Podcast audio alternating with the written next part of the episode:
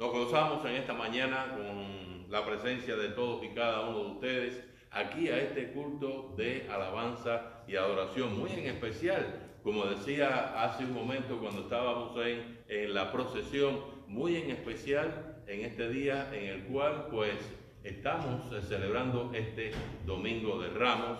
Ya eh, mañana estaremos iniciando la Semana Mayor, la Semana Santa, y damos gracias a Dios por esta gran bendición de poder reflexionar en todo lo que nuestro Señor y Salvador Jesucristo va camino a, a esa cruz, camino a Jerusalén. Una vez más, la más cordial bienvenida a todos y cada uno de ustedes a este culto de alabanza y adoración.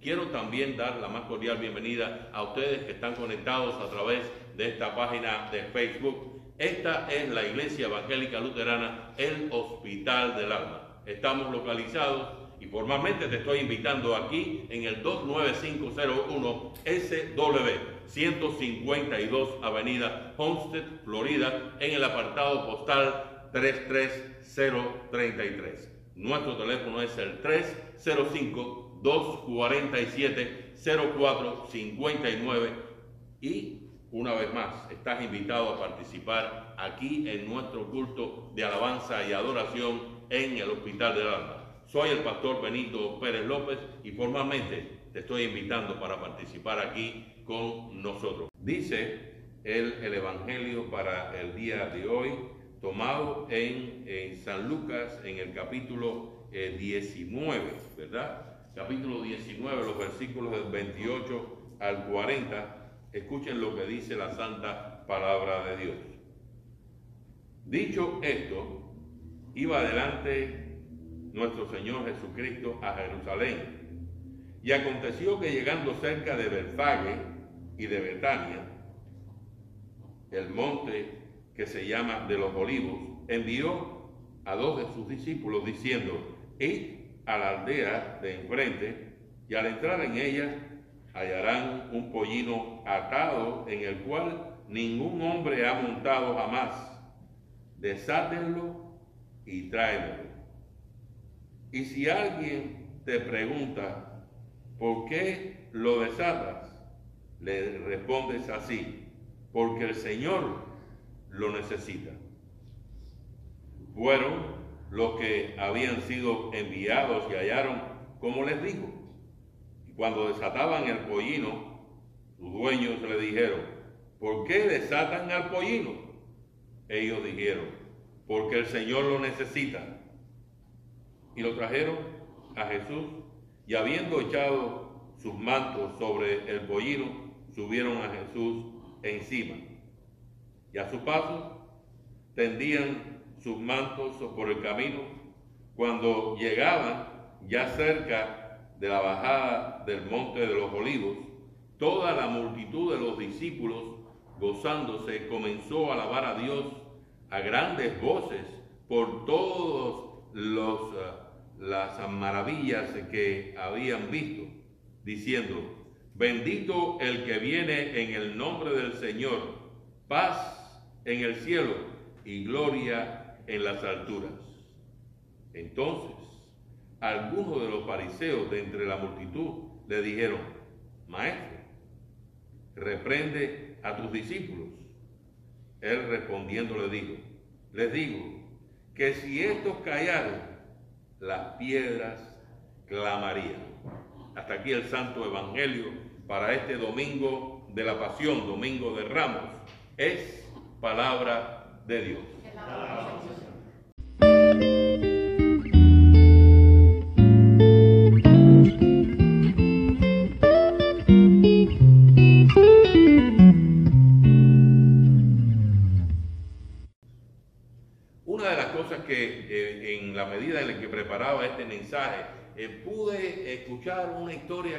Compartió eh, un colega en alguna oportunidad. Esta historia eh, tiene que ver con este personaje, este Michael Jordan.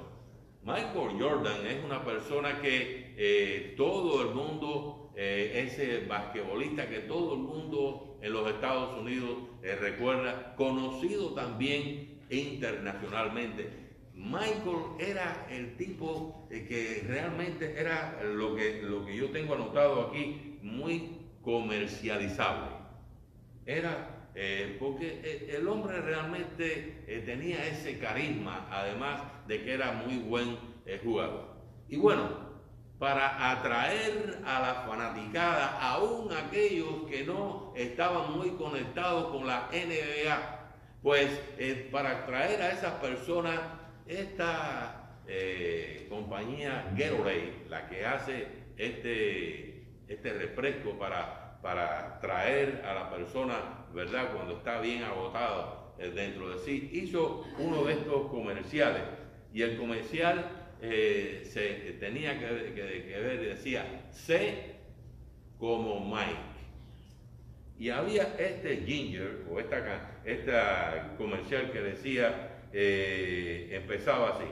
A veces sueño que Él soy yo. Como Mike, quiero ser como Mike. Ahora, cuando se trata de ganar un partido, cuando se trata de, de básquetbol, realmente cuando se trata de ganar hay que eh, mirar todo lo que está haciendo eh, Michael Jordan. Pero una de las cosas que me llamó poderosamente la atención es que una vez que el señor Jordan concluyó su carrera, pues bueno, ¿qué sucedió?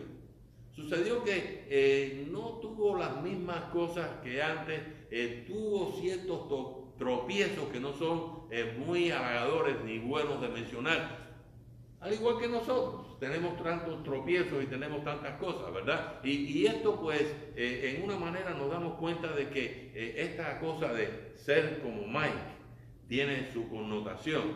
Luego, yo me atrevería a hacer una paráfrasis de, ese, eh, de esa canción o de ese comercial y decirlo de esta manera. Tal vez sea mejor decirlo así. Toma Gatorade y juega baloncesto como Mike. Toma el y juega baloncesto como Mike. Porque Mike era uno de esos jugadores que, eh, que a mí realmente eh, me fascinaba. Aún en la actualidad yo sigo recordando eh, y cuando voy a las páginas de Facebook y miro las jugadas más importantes, el tipo estaba fuera, fuera de liga y fuera de tiempo ¿verdad? Era y es lo mejor que ha tenido el baloncesto por años en Estados Unidos. Pero como tantos ídolos de nuestra cultura, él también tenía muchas cosas no tan halagadoras. En ese sentido, él también es como nosotros. Hoy hay eh, realmente eh, en el día de hoy todo tipo de historias, desde políticos hasta atletas, desde celebridades hasta magnates de los negocios. En nuestra cultura, en nuestra era de cinismo, la pregunta es, ¿puede haber verdaderos héroes? En nuestra era de egoísmo, ¿pueden haber verdaderos modelos a seguir. Realmente, cuando nosotros escuchamos el texto del apóstol San Pablo a los filipenses en el capítulo 2, el versículo del 5 al 11, una de las cosas que, que nos dice es, no seas como Mike, ni como ninguna otra persona en la historia, ni siquiera, como dice también ese otro comercial, sé lo mejor que puedas ser, porque eso tampoco será suficiente. No. Sé entonces como quién, como Cristo. Nosotros encontramos precisamente en nuestro texto, él dice, que haya en ustedes el mismo sentir que hubo en Cristo Jesús. Que haya en nosotros el mismo sentir que hubo en Cristo Jesús. Sé como Cristo. Él es el modelo por excelencia que nosotros podemos seguir una y otra vez cuando se trata de buscar el éxito. Como dice el texto a continuación, Él tiene un nombre que es sobre todo nombre. Y puedes ver por qué basta con mirar la vida de nuestro Señor y Salvador Jesucristo. Lo que Él hizo. Yo no digo, yo no lo dejo en pasado, yo lo traigo en presente. No fue lo que Él hizo, sino lo que Él continúa haciendo en nuestras vidas. Lo que Él continúa haciendo en la vida de todos y cada uno de nosotros, eh, pecadores, ¿verdad? Fue un hombre perfecto.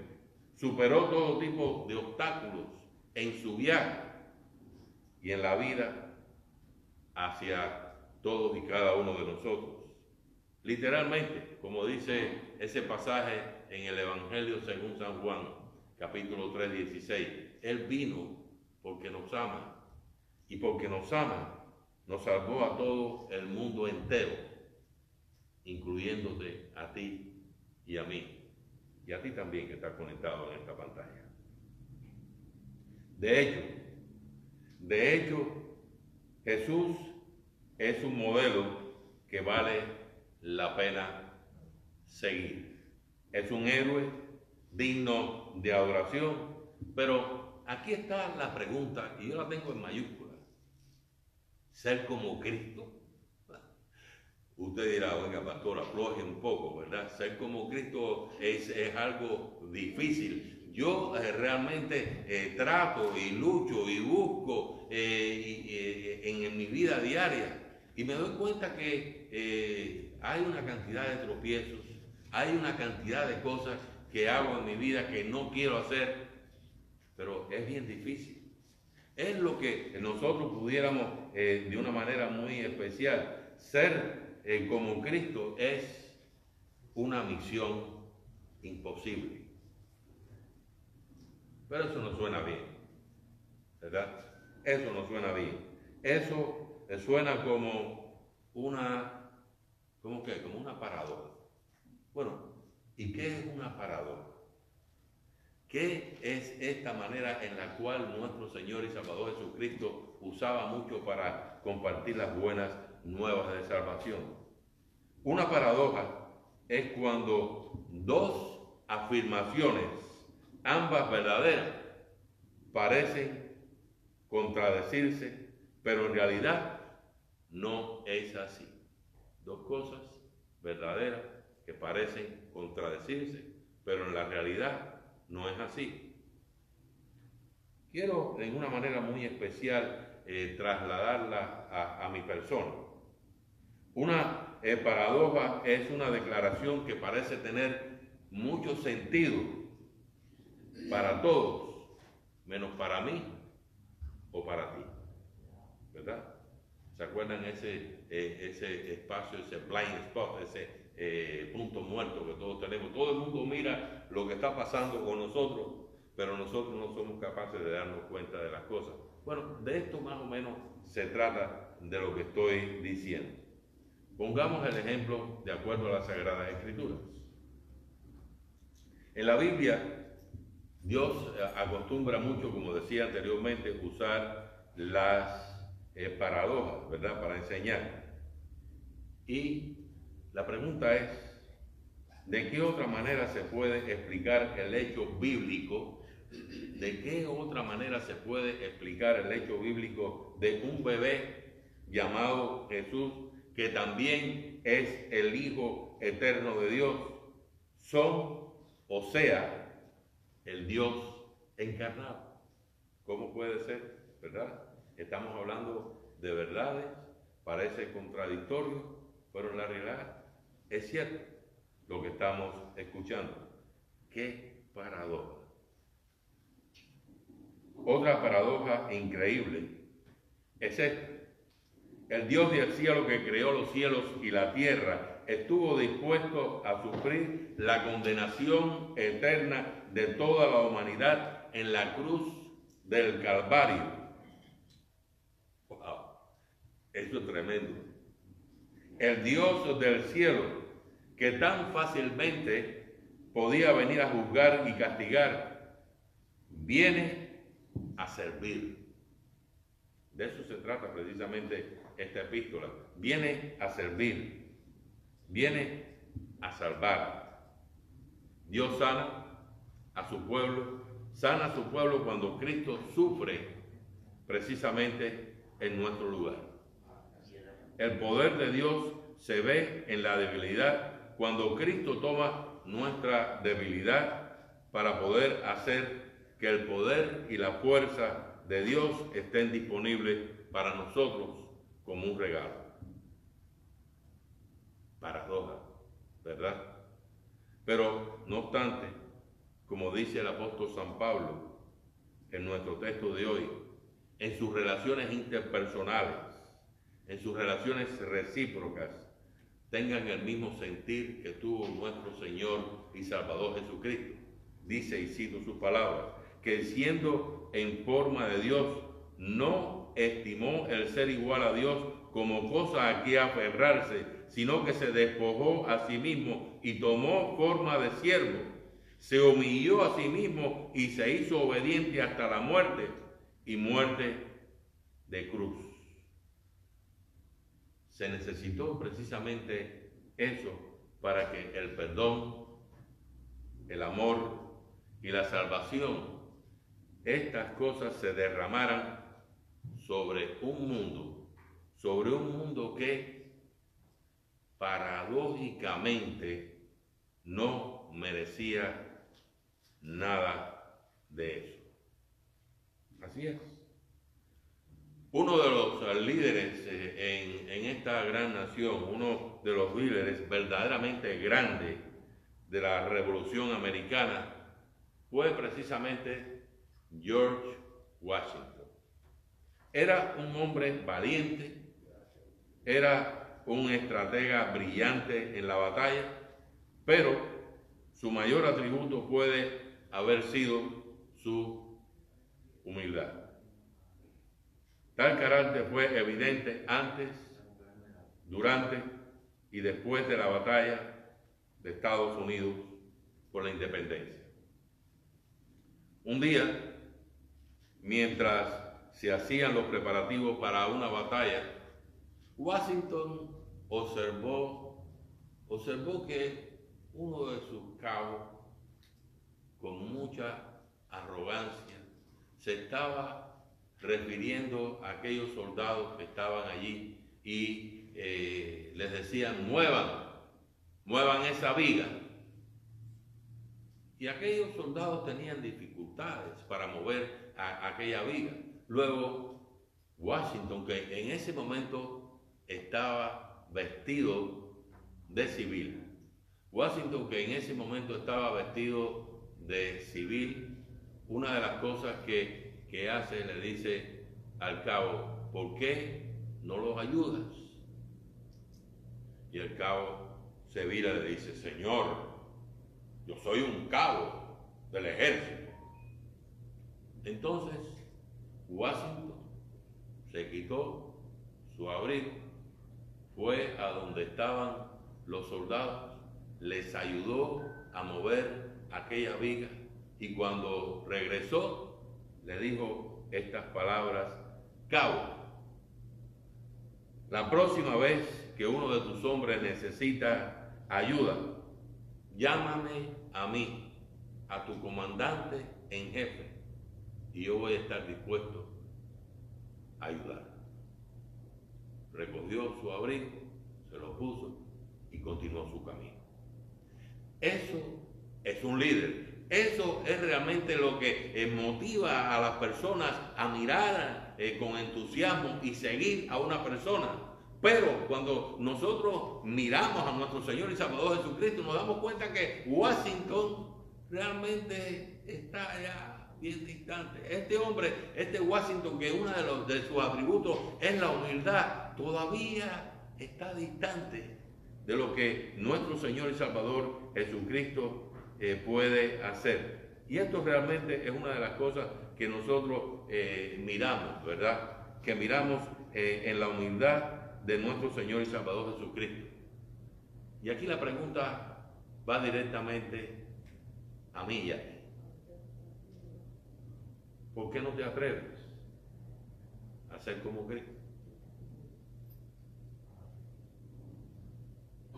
Ser como Cristo, confiando en las mismas palabras de Dios, en las sagradas escrituras, para tu vida de salvación. Ser como Cristo, sea atraído por su humildad, sea atraído por su pasión, conéctate en su nombre, en tu fe, lea la santa palabra de Dios, reúnete alrededor de la iglesia de Dios para recibir sus medios de gracia, tanto el bautismo como la santa comunión. Él derrama esas bendiciones constantemente. Él es el que ha ganado para usted y para mí esa salvación y esa vida. Porque Él es humilde hasta la muerte y muerte de cruz. Es precisamente esa persona que toma nuestro lugar y en la cruz sufre por nuestros pecados para traernos perdón, vida y salvación. Una de las cosas es que eh, si nosotros miramos eh, esta, esta parte de ser como Mike, si Mike realmente es ese hombre honesto que todas las personas ven en él, él pudiera decir de otra manera, no, no sé como Mike, sé como Cristo. Y puedo citar estas palabras de nuestro Señor y Salvador Jesucristo en el Evangelio según San Lucas que dice, el que se enaltece será humillado y el que se humilla será enaltecido.